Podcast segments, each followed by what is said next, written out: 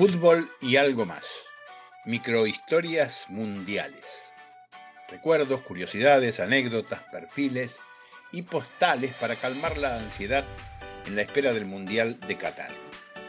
La microhistoria de hoy está dedicada a Neri Alberto Pumpido y es parte de la serie Homenaje a los campeones del mundo.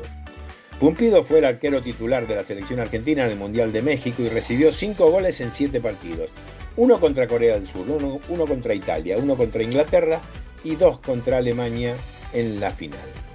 Pumpido fue parte del plantel que disputó el Mundial de España como suplente de Filiol y estuvo en el 90 eh, hasta que por una lesión en el partido con la Unión Soviética en un choque casual con Julio Olarticoechea debió ser reemplazado por Sergio Goicochea.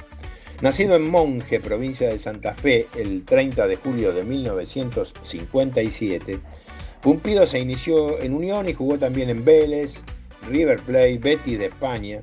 En su regreso a Argentina volvió a atajar en Unión de Santa Fe, el club de sus amores, y en el 93 tuvo un paso fugaz por Lanús, donde finalmente decidió retirarse. El de 1986 fue el mejor año, claro.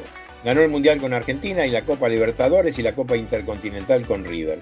Un honor enorme que comparte con Héctor Enrique y Oscar Ruggeri.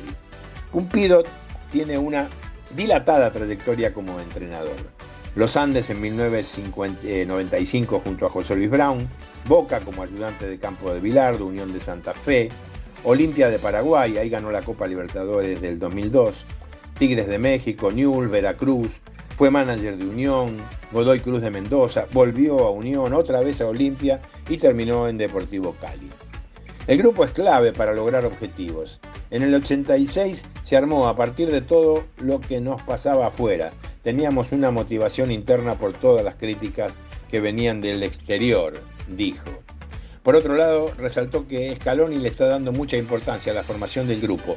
Son seleccionadores, no directores técnicos, porque no tienen tiempo de entrenar, no pueden trabajar en lo táctico, hacen hincapié en el grupo, en lo humano, dijo Pumpido en una reciente charla durante la pandemia. También resaltó lo mucho que había aprendido al lado de monstruos como el pato Piliol.